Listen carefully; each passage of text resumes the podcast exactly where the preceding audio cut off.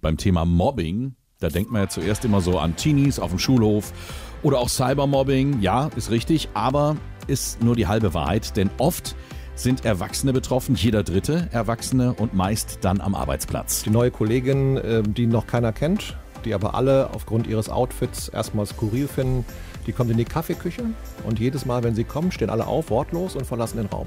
Und das kann sich dann ganz schnell hochschaukeln. Das ist Andreas Sandvoss. Er ist Deeskalationstrainer und wird zum Beispiel von Firmen auch als Anti-Mobbing-Coach gebucht.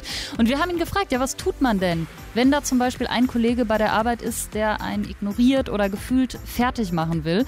Und da sagt Sandvoss, erstmal ansprechen, auch wenn das natürlich oft schwerfällt. Was machst du da gerade mit mir? Hör damit auf. Das zweite ist Schritt zum Chef, dem Chef mitteilen, ich werde hier gemobbt und bitte sorgen Sie dafür, dass das aufhört. Dann muss es ein Gespräch mit demjenigen geben, der das getan hat. Als nächsten Schritt kann ich den Betriebsrat holen, wenn das immer noch nicht funktioniert. Und im fast letzten Schritt ähm, geht es dann darum, dass ich mir einen, Arbeit, also einen Anwalt nehme und dann darf ich meine Arbeitskraft zurückhalten. Kann ich zu Hause bleiben, dann muss man meinen Anwalt aufsetzen und dann bekomme ich mein Gehalt weiter und dann müssen die dafür sorgen innerhalb der Firma, dass das gelöst wird. Und dann wird es natürlich sehr offiziell. Und dann ist aber auch die Luft schon so verbrannt, dass das nicht mehr leicht ist, dann auch in der Firma zu bleiben. Aber ich kann eine Abfindung bekommen. Da gibt es genug Präzedenzfälle, wo das gut funktioniert. Soweit zur Struktur des mhm. Vorgehens. Aber seien wir ehrlich, dafür braucht man den entsprechenden Mut. Besonders wenn der Mobber dann Vorgesetzter ist. Aber das Wichtigste ist wirklich reden und das Ganze wirklich nicht für sich behalten. Und das gilt auch so ein bisschen für jeden von uns, weil einfach mehr darauf achten wird vielleicht in meiner Firma auch gemobbt. Und wenn wir es mitbekommen, dann sagt Andreas Sandvoss auch, nicht weggucken, sondern wirklich Position beziehen. Also Zivilcourage ganz einfach. Um mal klarzumachen, ich stehe neben, ich höre das auch und ich bin nicht auf deiner Seite, sondern auf der Seite desjenigen, der gerade gut Hilfe gebrauchen kann.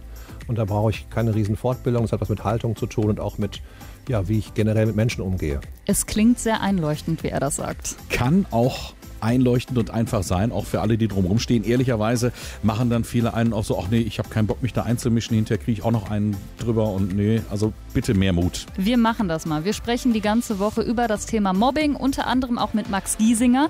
Der kann da auch mitsprechen und der sagt, Mobbing hat ihn tatsächlich auch ein Stück weit stärker gemacht. Bangert und Klein sind hier und äh, ich sag's jetzt mal, wie es ist. Mobbing ist scheiße. Punkt. Wenn dann aber auch noch der Chef zum Mobber wird, dann ist das das Worst-Case-Szenario. Und ähm, ja, das ist gar nicht mal so selten, wie man denken würde. Bossing nennt man das dann, ist eine Sonderform vom Mobbing. Und bei jedem zweiten Fall am Arbeitsplatz ist es so, dass der Chef Täter oder Mittäter ist. Das sagt eine aktuelle Studie vom Bündnis gegen Cybermobbing. Und wir bekommen diese Woche viele Reaktionen von euch auf unsere Interviews mit Experten und auch Opfern. Eine Mail äh, haben wir bekommen mit der Frage, was kann ich eigentlich tun, wenn mich meine eigene Chefin mobbt? Und das seit Jahren. Das ist ganz ehrlich, mit der schwierigste Fall. Weil selber hingehen und ansprechen geht natürlich nicht. Dass Kollegen sich einsetzen, wenn es die Chefin oder der Chef ist, auch unwahrscheinlich. Und äh, wir haben darüber gesprochen mit Konfliktmanager und Anti-Mobbing-Coach Andreas Sandvoss. Der rät, sich erstmal an den Betriebsrat zu wenden, wenn es denn einen gibt. In der Hoffnung, dass der auf meiner Seite ist. Und im fast letzten Schritt ähm, geht es dann darum, dass ich mir einen, Arbeit, also einen Anwalt nehme und dann darf ich meine Arbeitskraft zurückhalten. Kann ich zu Hause bleiben? Dann muss man meinen Anwalt aufsetzen. Und dann bekomme ich mein Gehalt weiter und dann müssen die dafür sorgen innerhalb der Firma, dass das gelöst wird. Und dann wird es natürlich sehr offiziell. Und dann ist aber auch die Luft schon so verbrannt, dass das nicht mehr leicht ist, dann auch in der Firma zu bleiben. Aber ich kann eine Abfindung bekommen. Da gibt es genug Präzedenzfälle, wo das gut funktioniert. Man hört das schon raus. Also das ist dann auf jeden Fall auch ein Prozess, der sehr nervenzerrend ist, psychisch auch nochmal anstrengend auf jeden Fall. Ja, sehr endlich dann auch. Aber äh, ja, viele Experten, mit denen wir gesprochen haben, haben uns gesagt, ja, es gibt da kaum einen anderen Ausweg aus so einer Situation, wenn der Chef oder wenn die Chefin mobbt. Da dürfte der ein oder andere Chef hinhören, der normalerweise vielleicht jetzt nicht so ein gesteigertes Interesse daran hat, wie es den Mitarbeitern geht. Mobbing kostet Unternehmen in Deutschland mittlerweile 5 Milliarden Euro pro Jahr. Das sagen aktuelle Zahlen vom Bündnis gegen Cybermobbing. Und äh, Andreas Sanfors hat uns das auch bestätigt. Der wird von Firmen mit äh, Mobbingproblemen als Konfliktmanager und Coach engagiert. Ein Fall, ein Mobbingfall innerhalb einer Firma, hat man mal ausgerechnet, kostet 60.000 Euro. Mediation, Arbeitsausfall und da sind auch die Firmen gut zu greifen, weil wenn das jetzt kein volkswirtschaftlicher Schaden wäre, dann wäre man vielleicht sogar geneigt zu sagen, naja komm, dann kommt ein neuer und dann gucken wir, wie es weitergeht.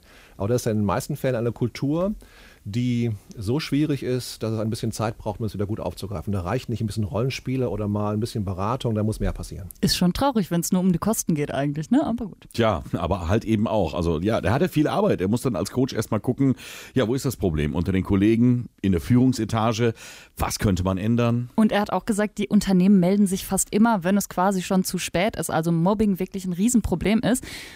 Und es ist auch irgendwie klar, weil das Thema mag jetzt halt auch kein Chef, keine Chefin so gerne. Das Thema möchte keiner. Keiner möchte äh, Firma sein, der gemobbt wird.